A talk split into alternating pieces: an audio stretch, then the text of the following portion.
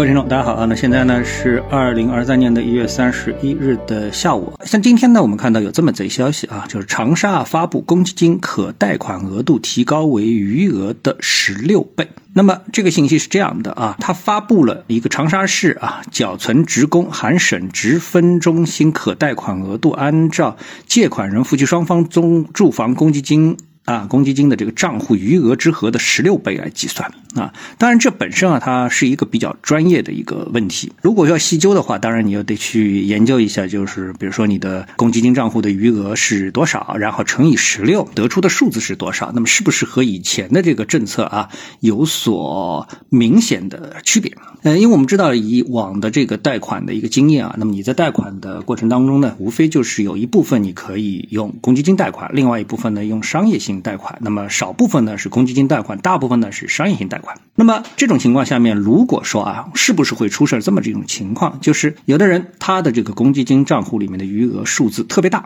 然后乘以十六之后呢，那么这个数字啊，几乎可以完全甚至于超过他的购房的一个房子的房价的总额，有没有这种可能性啊？那么有这种可能性，那实际上意味着真实的利好啊，这是真实的这个实打实的利好啊。为什么呢？因为大家都知道住房公积金的它的。一个贷款的利率一定是明显小于商业贷款的贷款利率，对吧？那么这个呢，就可以大大降低购房者的每个月贷款支付的经济的一个压力，从而呢刺激消费者去购买房屋。所以呢，这个就是实打实的利好。如果说啊，这只是一个数字游戏，那计算下来乘以十六倍之后，你的这个比例占整的房价的一个比例和之前政策相比，这个比例并没有什么太明显的区别的话，那这个利好呢，它就不属。于是实质性利好。那尽管如此啊，那么我们相信它多多少少应该还是往利好的方向在靠。但是呢，我们要用更宏观的角度去看这个政策的话呢，那么正如我们之前啊很早就对整个的房地产市场的政策呢就做出过这样的一个判断，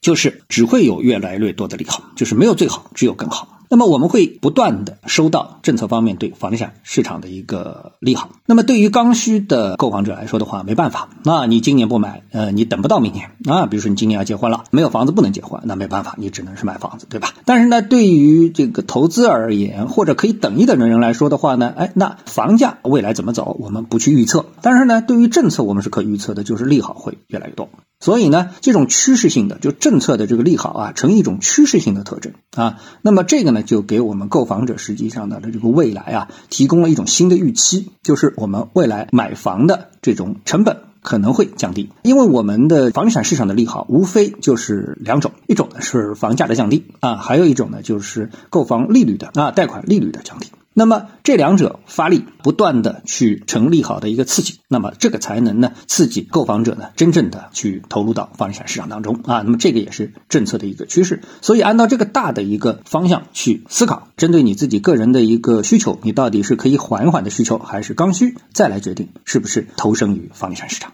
好，那么今天呢，我们就跟大家探讨一下，各位有什么想法或者是感受的话呢，欢迎在评论区里呢一起的交流，也希望各位呢是多多点赞、转发、订阅我的频道专辑啊，我们下期的节目时间再见。